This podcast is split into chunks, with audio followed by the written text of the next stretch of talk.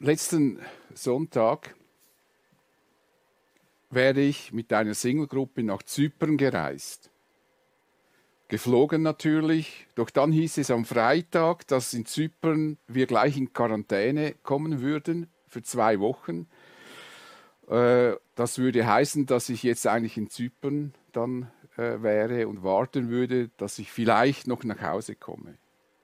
Nun, jeder hat seine Geschichte mit diesem Virus, jeder wurde blockiert, das Leben äh, nimmt plötzlich einen anderen Verlauf, ohne dass wir etwas dazu tun können. Denken wir an all die Lehrer, die ihre Planung bis Sommerferien gemacht haben. Zum Teil, äh, zum Teil haben sie Schullager geplant, sie haben äh, äh, Projektwochen geplant und nun ist plötzlich alle Arbeit, alle Vorbereitungen ähm, können nicht mehr verwendet werden. Jetzt müssen sie ganz neue ganz neue Strategien äh, herausfinden, wie sie die Schule gestalten. Oder denken wir an Adonia. Adonia hat 17 Frühlingscamps streichen müssen.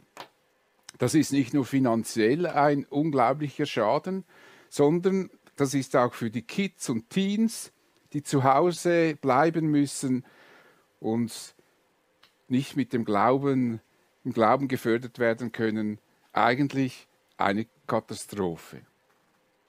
Und ich könnte unzählige Beispiele, mit unzähligen Beispielen weiterfahren. Ihr kennt sie ja alle. Ihr selber habt eure Geschichten, wie ihr da lahmgelegt wurdet in eurem Leben. Und so kommt uns das, was Jakobus in seinem Brief geschrieben hat, sonderbar nahe. Nun zu euch, ihr sagt, heute oder spätestens morgen werden wir in die oder die Stadt reisen. Wir werden ein Jahr lang dort bleiben, werden Geschäfte machen und viel Geld verdienen. Dabei wisst ihr nicht einmal, was morgen sein wird. Was ist schon euer Leben? Ein Dampfwölkchen seid ihr, das für eine kleine Zeit zu sehen ist und dann wieder verschwindet.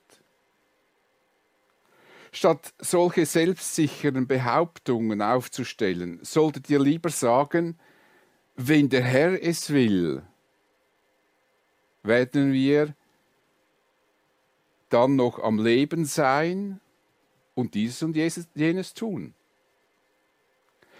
Denkt also daran, wenn jemand weiß, was gut und richtig ist und es doch nicht tut, macht er sich schuldig.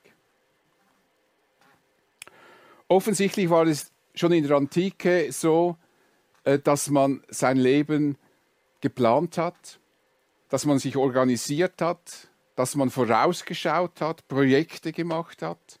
Das ist ja auch gar nichts Falsches. Jakobus sagt nichts dagegen. Er sagt nicht, wir dürfen keine Pläne machen, wir dürfen, müssen nur so in den Tag leben, von, Hand, von der Hand in den Mund. Aber er will sagen, wir schaffen nicht alles, was wir wollen. Das ist nämlich ein Motto unserer Zeit. Du musst es nur wollen du wirst es schaffen. Du musst nur daran glauben, du wirst es erreichen. Du musst nur an dich glauben und dann kannst du es. Oder wie wir es dann immer hören, auch so in den Hollywood-Filmen, schwierige Situation, dann sagt dann der Mann zur Frau, Schatz, das Problem lösen wir, das bekommen wir in den Griff und ich denke immer, ja, okay, aber wie will er das in den Griff bekommen? Und wir hören auch heute, wie viele Menschen sagen, ja, wir werden das alles in den Griff bekommen. Aber Jakobus erinnert uns an die Wirklichkeit unseres Lebens. Dabei wisst ihr nicht einmal, was morgen sein wird. Wenn wir ganz ehrlich sind, dann müssen wir Jakobus recht geben. Wir haben keine Ahnung, was morgen kommt, schon gar nicht, was übermorgen kommt. Und jede Krise, die wir bis heute hatten in unserer Welt, sagten die Experten, die meisten, es gibt Ausnahmen, die meisten sagten, das hätten wir in diesem Ausmaß nie erwartet. Wir wissen nicht, was morgen kommt. Damit nützt auch die Zukunftsforschung nicht. Plötzlich kommt etwas, das alles in eine andere Richtung bringt. Wir sind diesem Leben in gewisser Weise ausgeliefert und wir können sehr dankbar sein, dass wir in der Schweiz es trotzdem, trotz diesem Virus, doch immer noch außerordentlich gut haben. Wir haben genug zu essen, die Versorgung ist gewährleistet. Wir können davon ausgehen, dass auch medizinisch alles getan wird und hier auch ein großes Dankeschön an das, an das Pflegepersonal, die Ärzte, die zum Teil jetzt schon angesteckt sind und selber in Quarantäne. Aber immerhin, wir haben ein System und wir haben eine Regierung, die sich darum kümmert, dass diese Krise so gut wie möglich bewältigt werden kann. Doch eines sollte uns bewusst bleiben, was Jakobus meint. Was ist schon euer Leben? Ein Dampfwölken seid ihr, das für eine kleine Zeit zu sehen ist und dann wieder verschwindet. Also, wir verschwinden auf dieser Erde. Also wenn wir mal diese, diese Menschheitsgeschichte anschauen, wir leben im 21. Jahrhundert. Im Vergleich zu diesen, nur schon im Vergleich zu 1000 Jahren, sind wir hier in Zürich ein Dampfwölkchen. Wir sind nicht so wichtig, wie wir uns selber nehmen. Jakobus will, dass wir die Realität richtig sehen, dass wir unser Leben in einem realistischen Verhältnis verstehen. Statt solchen selbstsicheren Behauptungen, solche selbstsicheren Behauptungen aufzustellen, solltet ihr lieber sagen, wenn der Herr es will, werden wir dann noch am Leben sein. Dieses werden wir dann noch am Leben sein, Entschuldigung, um dieses oder jenes tun wenn Gott will, oder anders gesagt, wenn es Gott zulässt, dann werden wir dieses oder jenes tun. Ja, wir planen unser Leben, aber wir setzen unser Vertrauen dabei immer auf Gott und wissen, dass das, was wir planen, immer eine gewisse Vorläufigkeit hat. Wir treffen unsere Entscheidungen im Blick auf Jesus. Wenn der Herr es will, werden wir dann noch am Leben sein und dieses und jenes tun.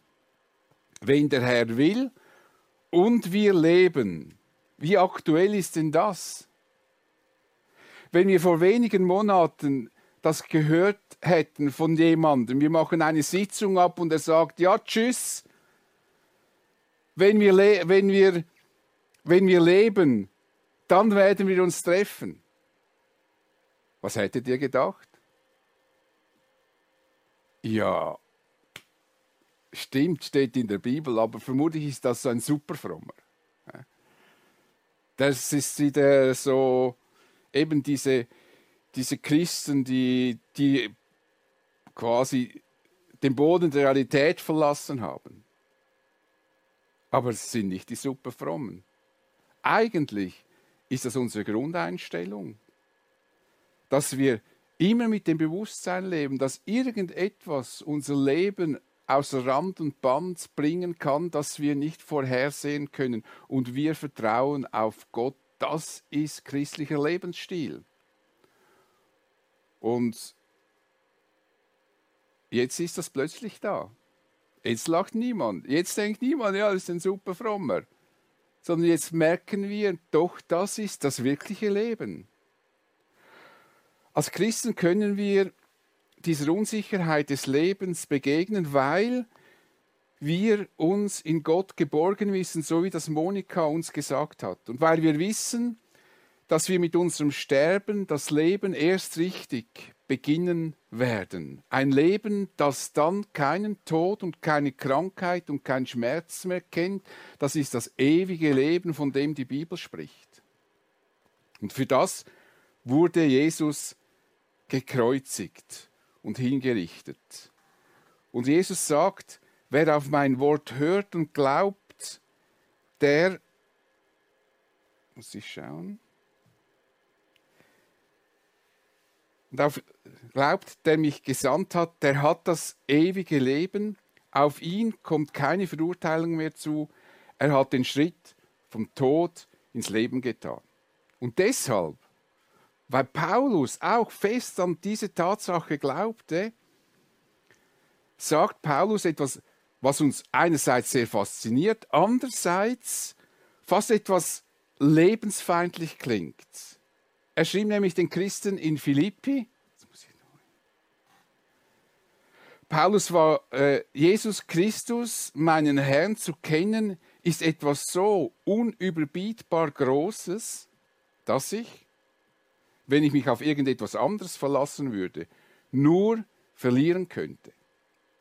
Seinetwegen habe ich allem, was mir früher ein Gewinn zu sein schien, den Rücken gekehrt. Es ist in meinen Augen nichts anderes als Müll. Denn der Gewinn, nach dem ich strebe, ist Christus. Paulus war nicht lebensmüde. Er vertraute einfach auf seinen Gott und er setzte das ins Verhältnis. Er überlegte, was ist mehr wert, mein Glaube an Christus, was Christus mir schenkt, oder das, was ich in der Welt erreichen kann. Und wenn er das vergleicht, dann ist für ihn klar, wem er vertraut, wohin er leben will, nämlich zu Christus hin. Wir wissen nicht, was morgen sein wird und schon gar nicht, was übermorgen sein wird. Und in dieser Zeit ganz bestimmt wissen wir es überhaupt nicht, weil wir alle aus unserem Alltagstrott herausgerissen worden sind, weil wir alle unsere Termine schieben mussten, alle irgendetwas anderes tun, als wir das vorher taten. Und statt nun immer große Pläne zu machen, sollten wir uns auf das Leben konzentrieren, das jetzt vorhanden ist, dass wir jetzt leben. Wir sollen das tun, was offensichtlich ist. Und deshalb schließt Jakobus seinen Gedanken mit der Aufforderung, denkt also daran, wenn jemand weiß, was gut und richtig ist und es doch nicht tut, macht er sich schuldig. Wir sollen das Gute und das Richtige tun. Und das ist nun die Frage, die uns alle beschäftigen sollte. Denn wir sind alle in einem Ausnahmezustand und sollten uns fragen, was ist jetzt das Gute und Richtige? Was ist jetzt gut und richtig? Und fragen wir doch Gott auch im Gebet. Und dann tun wir es. Ich weiß nicht, was für dich gut und richtig ist. Und was dir klar wird, das will ich dir gar nicht sagen. Aber wir können Gott diese Frage stellen. Ich bete mit uns. Ich möchte dir danken, Vater, dass wir dir vertrauen können. Und jetzt werden plötzlich Aussagen in der Bibel, die wir kennen, die uns lieb sind, bekommen doch plötzlich noch eine höhere Relevanz. Und sie stellen uns die Frage, ob wir das wirklich glauben, was wir glaubten zu glauben. Ob wir jetzt dir wirklich vertrauen jetzt, wo es für viele auch ungewiss ist. Und hilf uns zu erkennen, was jetzt gut und richtig ist, damit wir das tun, was dir gefällt. Amen.